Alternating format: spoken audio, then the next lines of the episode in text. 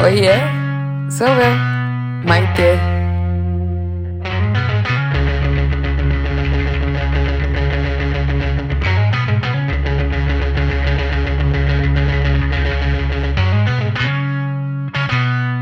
Olá! Gente, vocês já acreditam que tá no nosso quarto episódio da segunda temporada? Que loucura, né? Nossa, vocês já acreditam que já é metade de novembro, que o ano vai acabar daqui um mês e meio? Fiz tanta coisa esse ano que eu não sei nem elaborar. Já tô organizando minhas metas para 2023. Ainda um pouco sem muita clareza. Óbvio, tem as coisas básicas que eu quero fazer, que eu já sei, mas cada ano que começa eu tento estabelecer um objetivo assim: lançar o livro nos Estados Unidos, lançar o segundo livro, fazer meu podcast, trocar de cidade. Eu fiz tanta coisa nesse último ano.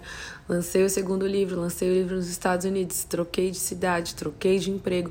Eu fiz tudo no primeiro semestre, basicamente. Bom, vamos lá, né? Porque não é esse o tema exatamente desse episódio. Até posso fazer um episódio de terça que são as pensatas falando sobre, né? Eu vou responder as perguntas Stella D'Amato perguntou: conta um pouco sobre seu processo criativo, tanto na escrita quanto na publicidade. Na publicidade eu trabalho pouco com criação, né? Eu trabalho com growth e com planejamento estratégico. Então meu processo criativo ele é muito pautado em evidências, em dados. Já na minha escrita, eu gosto sempre de desenhar um sumário antes, para ter uma noção de quais tópicos eu quero abordar quando eu vou escrever nos meus livros. E claro, às vezes eu vou mudando, né, no meio do caminho. Às vezes tem um capítulo que vira dois, tem capítulo que eu acho que vai render e não rende, tem capítulo que fica avulso, depois eu corto. Geralmente esse é o meu processo, assim. É, eu gosto bastante de escrever sem filtros e depois editar o meu próprio texto. Eu gosto muito mais de editar o meu próprio texto do que escrever o meu próprio texto. Que escrever, você não pode ter uma censura consigo mesmo quando está escrevendo. É quase quando você vai fazer terapia. Você não pode ficar articulando, elaborando muito na primeira escrita. Assim como você está falando com seu terapeuta, você não pode ficar, sabe, se censurando. Tem que falar o que tem que ser falado, até porque a matéria-prima da análise é a tua fala, é, né? São as tuas palavras, a forma como você está encadeando as ideias. Então, eu gosto sempre de ir para uma coisa crua e depois editar, editar, editar e editar.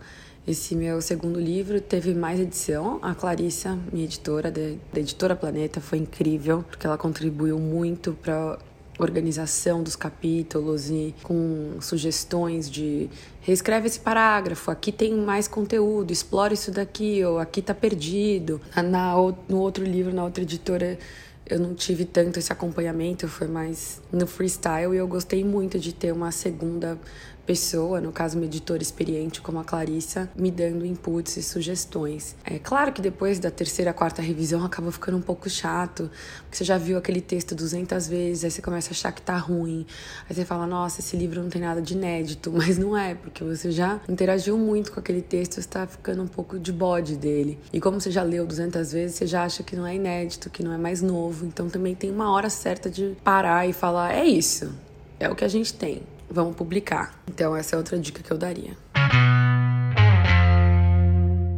Thaís Semira perguntou: Como desenvolver autoconhecimento? Como foi é para você? Adoro suas dicas. Obrigada, Thaís. Terapia, número um, não tem nem o que falar. Terapia, eu faço anos e anos de análise, já fiz freudiana, TCC, e agora tô na junguiana. É, meditação, mindfulness, me ajuda muito a nomear meus sentimentos. E journaling, meu bom e velho diário, que eu escrevo pelo menos 3, 4 páginas matinais, onde eu faço a minha drenagem cerebral.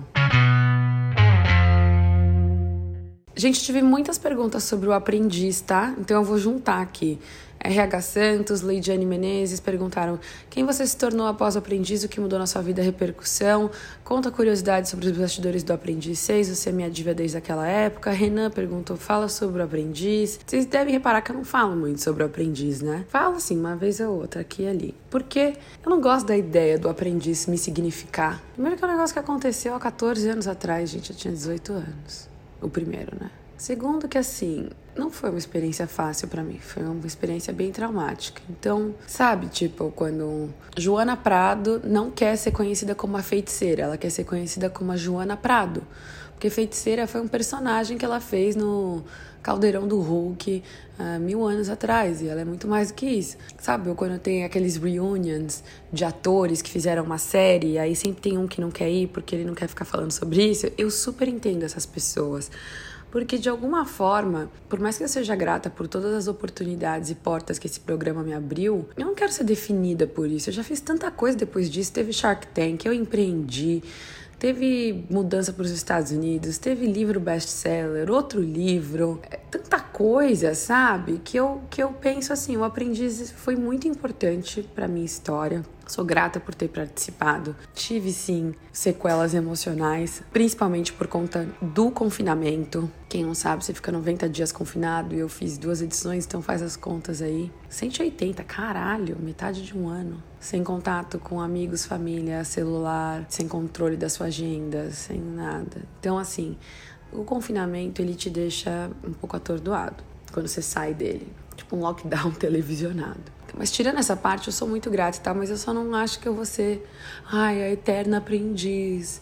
Ai, aprendiz, aprendiz, Roberto Justus aqui e ali. Tipo, eu, eu trilhei minha própria história. Foi um excelente começo de, de carreira. Mas como que eu vou ficar presa numa parte da minha história de quando eu tinha 18 anos, gente? Tenho 32 hoje em dia, tenho outro arcabouço, outro estofo, outras conquistas. Sou grata sou feliz por ter participado, mas eu não tô mais presa nessa narrativa há muito tempo. Fez parte da minha vida, mas não significa a minha vida. O que mudou na minha vida, né, a repercussão, putz, abriu muitas portas para mim. Profissionalmente nem tanto, porque era meio chacota ter participado do Aprendiz. O povo me tratava tipo, participou da Fazenda, né, no mundo publicitário.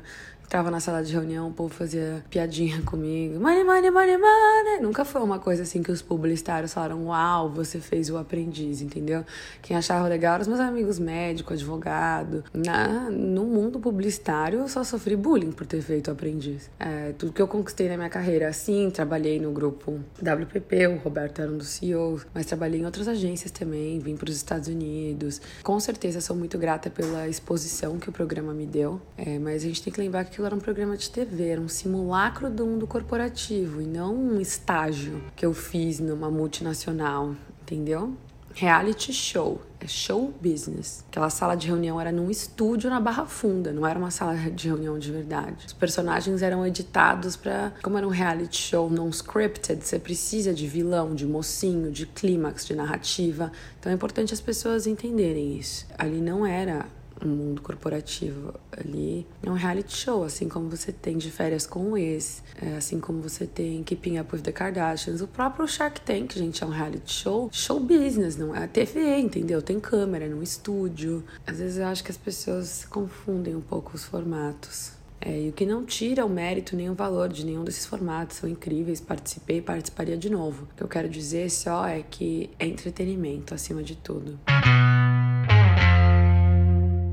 Tiago Pinto perguntou: acha que hoje em dia está mais fácil um brasileiro conseguir emprego na Europa, no mundo corporativo? Não sei te dizer. Nos Estados Unidos é bem difícil. Eu consegui com a premissa do visto de habilidades extraordinárias, mas tive que ter um sponsorship. E é um processo que não sai menos de 10, 15 mil dólares. Você tem que ter uma empresa que queira muito te contratar. Não é tão fácil assim, mas não é impossível. Fialho Érica, está planejando atualmente abrir uma nova startup? Não, não, obrigada. não, tô fora. Se um dia for abrir um negócio, vai ser tipo uma floricultura, um restaurante, um, um business tradicional. Startup para ser venture backed, para ter. Ah, tô fora. Já frequentou balada LGBTQI? Érica perguntou. Ou se já, nos Estados Unidos, no Brasil, em um monte de lugar. Eu amo, amo, amo, amo. Meu irmão é drag queen, pra quem não sabe, a sigam, arroba Bruno Lafemme, melhor drag que vocês já viram na sua vida. E a última vez que eu fui foi numa performance dele. Maravilhosa, aliás. Pi perguntou como você conseguiu seus primeiros freelas nos Estados Unidos. Dá umas dicas pra gente. Cara, eu me enfiava em muito evento nos Estados Unidos, South by Southwest, festivais de inovação na Califórnia. Daí eu fiz networking, daí do networking eu fui nutrindo esses contatos no LinkedIn. E aí quando eu fechei a minha empresa, eu comecei a mandar cover letter, que, é, que é muito comum, é uma página onde você diz o momento que está da sua carreira e o que, que você quer e os meus currículos em inglês e assim foi surgindo. Eu já tinha um nome no mercado de que as pessoas sabiam que eu era uma boa publicitária, né, business strategist.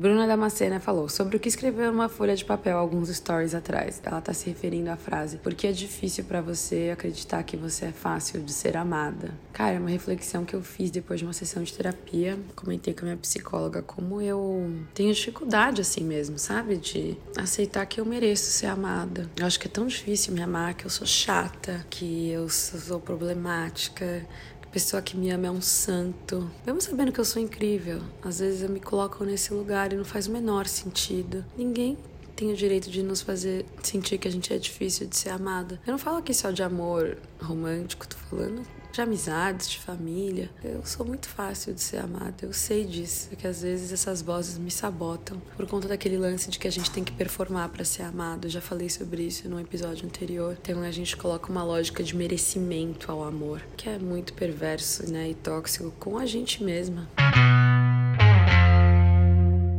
Aline perguntou: para a construção da sua carreira, qual passo você achou mais importante para chegar lá? Eu não tenho um passo. Ah, foi aqui. Acho que são vários passos e são várias micro atitudes. Não existe essa bala de prata, sabe? Micro interações que você teve no começo dessa carreira quando você era um estagiário, uma estagiária, e depois aquela pessoa que trabalhou com você te encontra cinco anos depois e ela vira seu cliente, sabe? Tem assim um mundo corporativo principalmente é muito difícil você ter essa bala de prata. Ah, foi quando eu fiz o programa de trainee. Talvez, porque eu nunca fiz. Eu só fiz o aprendiz, mas é um programa de TV, como eu acabei de falar para vocês são microatitudes, é você ser solícito, é você estar tá presente, é você ajudar os outros, depois pedir mentoria. Acho que uma dica que eu daria, assim, tenha mentores. Independente do estágio que você está na sua vida, busque mentores. Mentores que vão te aconselhar, que vão abrir portas, que vão te dar o caminho das pedras.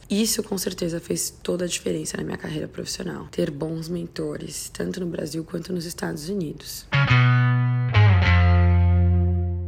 Ellen Araújo. Maite, fale da importância de Deus na sua vida pessoal e profissional, nos momentos bons e difíceis. Gente, não é segredo para ninguém, né? Que eu fui criada na igreja evangélica, já fui líder de célula, sei a Bíblia de trás para frente, de frente para trás, no modo shuffle, né? Sou muito mais do Novo Testamento do que do Antigo, porque no Antigo Deus era meio pistola, né? Gosto mais depois quando Jesus vem, que ele fica mais good vibes. Hoje, apesar de eu não frequentar mais nenhuma instituição, eu sigo sendo uma pessoa que acredita, assim, em Deus, muito espiritualizada, eu oro, eu medito, manifesto, converso com Deus e Ele me guia. Especialmente antes de dar uma palestra, eu sempre falo, sabe? Deus, me guia. Eu quero que a, a, as tuas palavras saiam da minha boca, que eu seja só um instrumento. E essa é a minha fé. E eu acredito em Deus, sim, com muito orgulho. Gente, foi isso. Eu que falo pra gente não falar é isso no final, mas eu não falei é isso, falei foi isso. Bom fim de semana para vocês. Um beijo.